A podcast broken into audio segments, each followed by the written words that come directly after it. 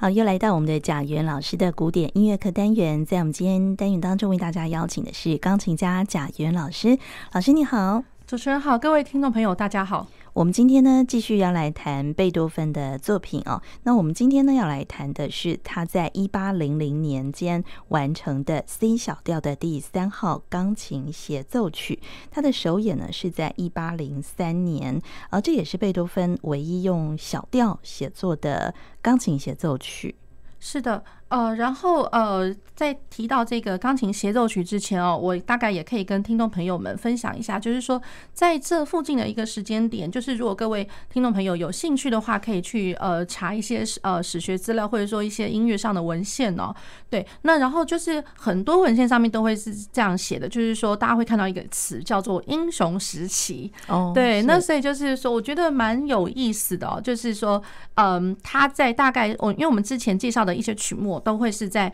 呃一八零零年左右，一八零零到一八零二，然后甚至在更早以前的，当然就是呃贝贝多芬他年轻的时候，然后一直到维也纳，然后所以一八零零到一八零二的时候，大概是呃呃贝多芬在维也纳的时期，然后开始就是一直大鸣大放了。嗯，那从从一八零三年开始，这个大鸣大放的这个状况，我我觉得是更有甚者，他开始大量大量的就创作呃一些就是大。大规模、大编制的的一些乐曲哦，不管是说器乐曲，或者呃，就是合奏曲目，或者说像呃钢琴的独奏曲，其实都非常的具有规模，而且非常的有名。而且就是在这段时间，就是说一八零三年大概到一八一零年左右，他创作的这些东西哦，真的就才是我们现在在学习上面，就是常常会听得到一些很大家会听到哦，好有名的东西哦之类的。那我举一些例子哦，比如就是说呃，他的 Hero。一个 period 就是说他的英雄英雄的时期，也他的英雄怎么来的？真的就是因为他的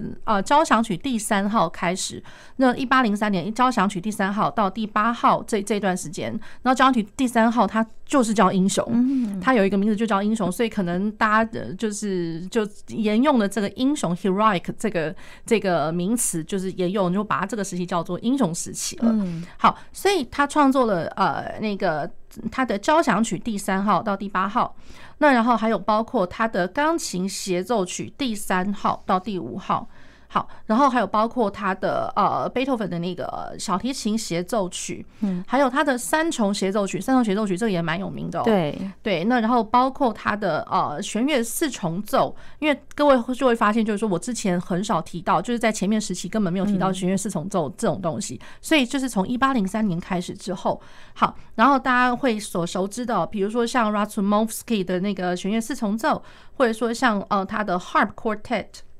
还有包括他的弦乐四重奏 in F minor，就是 F 小调的弦乐四重奏哦，呃，Serioso 这个 Open 九十五的这一个作品，还有包括他的钢琴三重奏，呃，比如说在这三重奏，因为它不是只有这么一首叫三重奏，那可是就是这个三重奏有一个很有名的，它它的 Opus 七十。作品七十号有一个名字叫做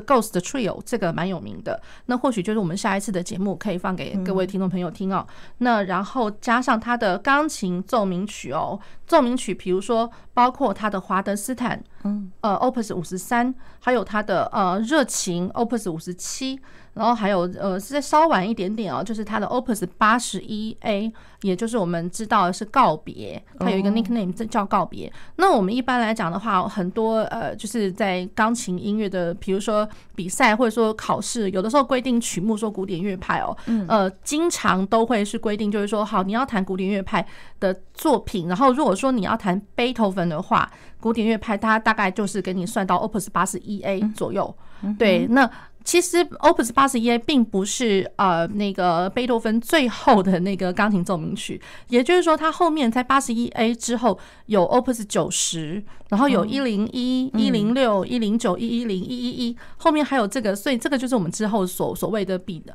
Opus 九十，呃，比较还不算这非常的晚期，可是从一百零一、一零一开始的后面的这首，那真的就是后面晚期的五首了。对，所以也就是说，呃，我们平常在考试规定的时候。时候，常常就是讲古典乐派，都会希望就是一个不成文的规定，或者说心里面想的就是麻烦一定八十一 A，这是最后最后最后的，你千万后面的不要不要谈下去，后面谈下去的话，人家就开始会有一些争议上面啊，就是说有些老师会觉得说这根本不是古典乐派，这已经是浪漫乐派的时期的东西了。对对对，因为贝多芬真的算是一个比较跨时期、跨世纪的一个一个作曲一一个伟大的人物，所以到他的作品到八十一 A。呃，钢琴的奏鸣曲的话，就是属于那个古典时期。对，比较保险来讲的话，哦，这样比较保险起见。对，所以我觉得这个就是很很值得可以跟听众朋友分享的。所以他在那个英雄时期，就在一八呃零零年到一八一零年之间的作品，呃，都是属于比较一八零三。一八零三，差不多到一八一零哦，这个时期的作品就是他，我们现在听到可能大家觉得最最有名的，对，常常会听到的 作品，应该就是他的那个那个壮年时期嘛。嗯，可以这么说，最。最高峰的时候，呃，可以这么说，就是好像还蛮辉煌的。哦、可是其实这样，就是说他在音乐上面创作上表现非常非常大量，而且非常丰富，很辉煌。嗯、可是，一方面来讲，大家也要就是一直要提醒各位，就是大家也要知道他的耳朵不行了，他的耳朵已经快听不到，对，耳朵要不行了。哦、这样，对。那然后包括像哦，还有那个大型的作品，刚刚还没有提呢。比如说像他的那个 Mass，他的 C 大调弥撒，嗯，还有他的呃那个 Fidelio，呃 Fidelio 就是那。个呃，费戴里奥的那个歌剧，歌剧哦，对，所以都是在这个时期。然后再稍晚一点点的话，他还有就是因为贝多芬他常呃为人所知的就是他的呃即兴的能力非常的强，所以包括他的 Fantasy 或者是 Chorale Fantasy，嗯，对，这两个不同的东西，因为 Fantasy 我刚刚讲的是一个钢琴独奏曲，Piano Fantasy 跟 Chorale 合唱幻想。Chorale Fantasy 都是在的比较稍晚，一八零八、一八零九，然后一八一零的左右。嗯，对。那所以我们现在提到呃，比如说钢琴协奏曲第三号，那这个是就是在英雄时期刚开始开端的时候的一个作品。对对。那可是我觉得就是说它已经很不一样，就是说我觉得论调性上面，贝多芬大家就就就是说如果很仔细去研究的话，像我们呃接下来要介绍这个第三号钢琴协奏曲哦，嗯，第一。第一乐章、第二乐章、第二乐章，它其实又是来一个三度关系的调性。哦他很喜欢用三度关系，对，很喜欢三度关系。他已经完全不再是那种就是呃 主调跟属调，对，也不是说什么关系大小调了。对，那当然就是说关系大小调，它仍然会放在比如说第一主题跟第二主题上面。对，那可是，在第二第二乐章的话，而且第二乐章他写的超级慢，Largo。那所以讲到超级慢的话，大家也有应该会想到我们一开始呃上一次的节目有提到那个暴风雨。呃，对对，然后第二乐章也是很慢很慢，所以呃。各位如果还记得的话，就是我有提到一个，就是呃时间跟声响上的一个空间的感觉。嗯，对。那我觉得它的第二第二乐章哦，Largo 环板这个乐章，我觉得也是有时间跟空间上的一个呃，就就时间跟声响上的空间的感觉。对。然后更有甚者，就是它的戏剧性也蛮强的。哦，对，声响上的戏剧性，那张力是更加的大了。嗯，对。对，所以我们现在就来听他的第三号钢琴协奏曲的第一乐章。对，我们先听第一乐章。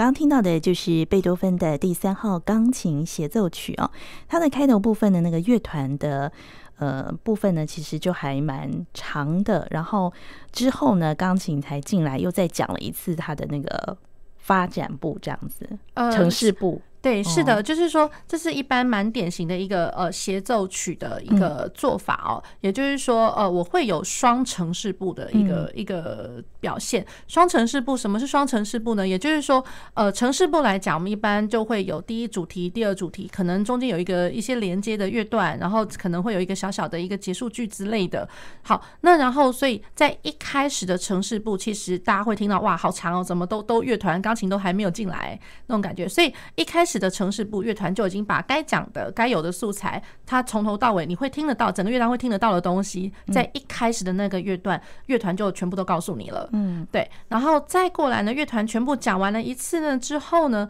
再来钢琴的部分才会真正的钢琴的城市部进来。对，所以其实钢琴也讲了一样的东西，那当然呃也有一些更不一样的一些发展哦，主题上的一个技巧上的发挥这样子。那所以就是钢琴的城市部又再来一次，所以是。双双城市部，然后再过来才是发展，然后在线，然后在线部的时候呢，当然就是会有一个很典型的，就是它的 cadenza，那装饰乐段。那装饰乐段，比如说，我觉得像早期我们听到协奏曲的话，装饰乐段可能就是大概一面或者说两面，顶多就是几行这样子。那可是，在贝多芬来讲的话，我觉得就是各位呃听众朋友可能要想象一点，就是说背头粉他真的好喜欢写一些很发展性的东西，比如说像刚刚在讲到那个呃他的奏鸣曲的时候呢，奏鸣曲明明要结束了，然后怎么又来了一个发展 developmental code 啊就是发展的一个一个呃尾奏哦，就是觉得哎独立的一段，所以了他把这样的一个想法，其实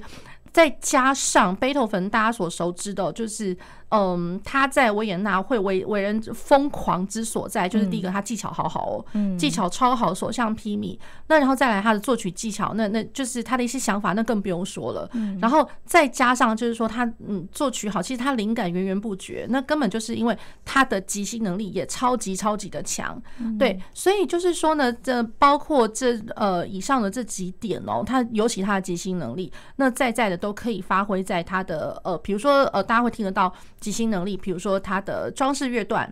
或者是说呃，他的甚至有一些呃散段式的那种呃 fantasy，就是他的呃幻想曲，对，所以就是我会觉得蛮值得听一下，就是说他的呃所有的他的装饰乐段，嗯然后贝多芬是如何去发挥他的呃钢琴的技巧，然后还有包括呃发挥他自己的一个呃即兴的一个演奏的能力。对，所以我们就要来听刚才的这个第一乐章的后面的那个装饰乐，对对，装饰段，cadenza。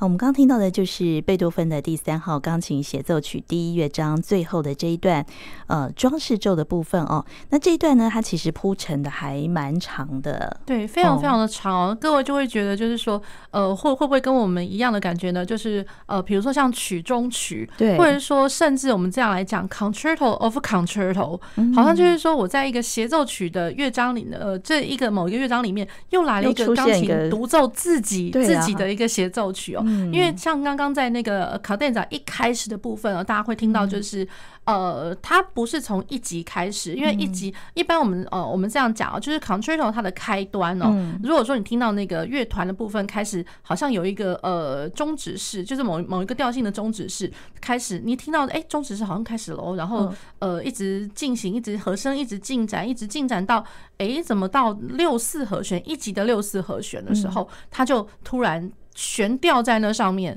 然后开始呢，呃，悬吊停停在那上面之后呢，钢琴又接进来。那所以钢琴接进来的那个 moment，经经常来讲的话，它绝对不是一级的，呃，比如说主调一级和弦，而且还是原位的位置，绝对不可能。它绝对是承接着那个呃前面的六四和弦。然后我看六四和弦是承接六四和弦呢，或者说我直接解决到五级呢，或者说像刚刚各位听到的，就是哇，根本是 C 小调的六级呢。六级我们一般来讲。讲有点像是逃避终止哦，对，那我会觉得就是逃避终止，呃，一般来讲就是终止的话就是五级回到一级嘛，那六级的话会觉得哎，好像是呃明明要回去了，怎么不回去呢？那种感觉突然逃逃开了一下，所以我觉得就是这个逃开的这个一个意念哦，导的呃也不是说就是造就了他的一个我们这样讲 departure，它算是一个发展的一个，反而是一个开端。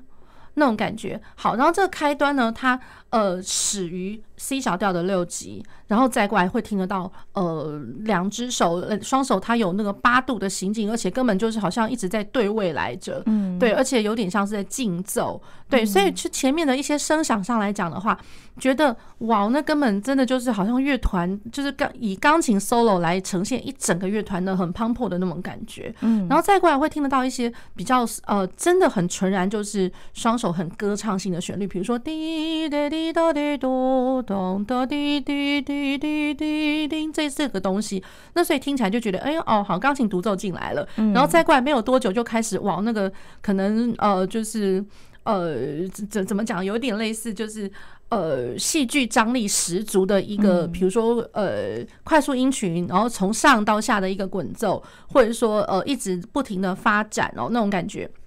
好，然后各位会听得到，就就是连带它的那个速度上来讲，它的拍子速度其实都变得很自由自在。我只听得到大方向，可是中间的一些小拍子，你会觉得哇，怎么好像一直在冲啊那种感觉。对，所以就是呃这样子的一个快速音群，加上我的速度上的一个自由自在，其实多多少少都已经显示出贝多芬他当时就是我觉得就是一个一个例子了。贝多芬他的很厉害的一个即兴的能力，嗯，对。然后所以这这。个即兴能力，然后加上我钢琴，跟我用一台钢琴，又可以显示出。呃，一个乐团磅礴的感觉，跟呃钢琴自己 solo 的一个感觉，所以在这个装饰乐段来讲的话，好像听起来哇，好像就已经是一个很独立完整的一个一个曲目了。只只差就是说，它从它的开始跟它的结束，好像都不是在一个原调的一级上面。对，那所以真的这个曲中曲，我觉得他写的之玄妙，而且真的之厉害啊。哦，对，好，那我们接下来呢，也来听一下他的第二乐章的部分哦。他第二乐章的部分是不是？是有他自己呃开创的一个新的一个格局或者想法。呃，就如同我们之前有讲过，他自己所谓的一个 new path of a composition style，嗯、那个 new path，我觉得在在都显就可以呃听得出来他的呃时间上面，还有他的声响上面的空间，嗯，还有一些就是他的一个超然的一个态度，因为我会觉得就是说，从大概这个时期，虽然不尽然是说一整首曲子，有的时候在一些曲子的半中间，比如说有可能是穿插了某个乐段。或者是说他的慢板乐章来讲好了，我觉得他开始慢慢会有一些，呃，我觉得像之前有讲过那种出世入世的一个一个感觉，嗯，那就是说，嗯，这样子的一个感觉，我觉得在这个英雄时期来讲的话，可能贝多芬他自己，我不确定他自己有没有 sense 到或什么，可是我们自己在在研究或者说在听的时候，多多少少会觉得说，这好像是一个开端。哦，因为其实像他呃，比如说比较起他所有五首的呃协奏曲啊，像第三这个听起来就是很很磅礴、很辉煌，然后 C 小调多多少少越小调嘛，一定有一些呃戏剧悲壮的那种感觉。那呃，比如说像他的第一首前面的第一首那个就就是很前期的，我们之前节目上也有听过，对，那个就是很真的很非常 classical，而且比较 light，比较轻盈一点的那种感觉。好，然后第二的话是比较温厚，可是就是很也很漂亮、很美的一个降 B 大调。那然后呢，第三是 C 小调，第四的这个 G 大调，哇，我觉得这个第四的 G 大调真的就是跟第三首跟第五首，它等于是被夹在中间的一个很超然的一个一个乐曲哦。就是说，如果各位有机会可以去听到它第四号的话，然后再比较它的前面第三号跟后面第五号，后面第五号是皇帝，大家都会知道降 E 大调的那个皇帝，对。好，那我会觉得就是说，这个比较起来就已经有那个超然的那种感觉，很出世，出世就是好像已经有时候会听到好像。根本是凌驾在云端，然后远远的看着哦，芸芸众生发生了什么事那种感觉，是对，所以我觉得那非常非常的不一样。那所以我会觉得这种不一样哦。然后我们在这个第三第三号里面，第一乐章跟第二乐章的这个比较，就已经有一点点这样子的一个感觉了。那更不用说这种出世入世的一个写法，在他呃贝多芬晚期的作品来讲的话，那更有甚者了，更明显，更明显了。好，所以第二乐章我们要来感受，就是他营造了一种。空间的呃感觉，对，音响跟空间的感觉，对，好。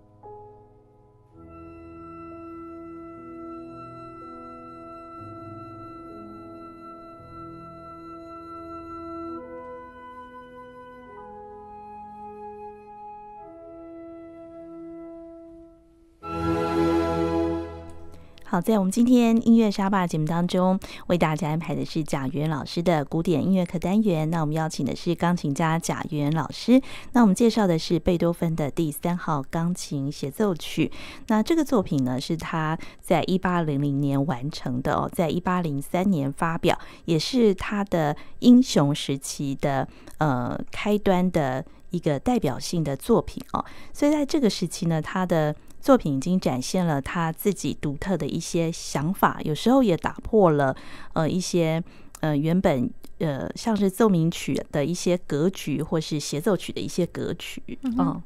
是的，那然后呃，他的那个第刚刚有听到他的第二乐章哦，大家一开始就会听到，就是说我自己呃，我自己之所谓，我觉得它是一个空间感的一个呈现，还有包括一个很出世的一个嗯一个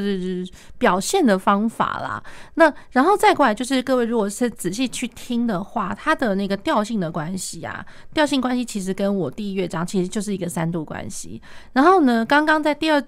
第二乐章的当中，当下也会听得到几次转调的一个机会哦。比如说像一开始，呃，一大调，然后再过来会听得到是有一个呃 G 大调的一个呈现，滴滴滴滴滴哒哒哒哒哒哒哒哒滴哒哒。好，所以这个调性上面，我觉得它三度关系的运用是常常有的。那然后再过来就是说，比如说像呃，我所谓其中的一个空间感的一个感觉，比如说像刚刚我唱完的后面那个和弦是一个。tremolo，就是一个颤音颤音的一个呈现。比如说那个呈现，它其实要呈现的是哆咪嗦的这个和弦。那哆咪嗦，那可是我的颤音呢？一般我们来讲颤音。可能就是临近的两个音这样子，顶多三度，最最多几度而已。可是它的颤音呢，其实左手上面的颤音是哆咪，是十度哦，所以就是哆咪哆咪哆咪哆咪。那所以就是说手要非常非常的平稳，嗯，对，要不然随便这样弹哦，就一定重音一大堆这样子。那重音一堆的话，那我觉得可能空间感或者说整个呃出出世的那种感觉就整个被破坏掉了。对，所以他有的时候一些和声上听起来好像讲起来其实很简单，可是他的做法就是把它弄成是一个很开展的一个位置距离这样子，所以这也在在的呈现出另外一种就是空间的感觉，嗯，这样好。那然后它的那个第三乐章的话，其实就还蛮典型的，就是一个 rondo，而且基本上常常会听得到是呃钢琴一句，然后乐团就跟着你接的一句这样子，然后它的开端哦，就是我觉得。嗯，就跟第一乐章比较不一样。第一乐章的话，它基本上会是乐团要先开始。那这个第三乐章的话，它是钢琴自己先开始，哒哒滴滴滴咚，滴哒滴哒哒咚咚咚咚，滴滴哒哒哒哒滴滴滴咚，滴哒滴哒哒哒哒哒咚，然后乐团才开始接进来，这样子。对，所以我觉得有的时候是算是一个像是又像是交替又像是竞奏的那种，呃，我觉得那个默契十足的那种感觉。嗯。好，那我们最后呢，就来听贝多芬的第三号钢琴协奏曲的第三乐章。那今天也非常谢谢贾元老师，谢谢主持人，谢谢各位听众朋友。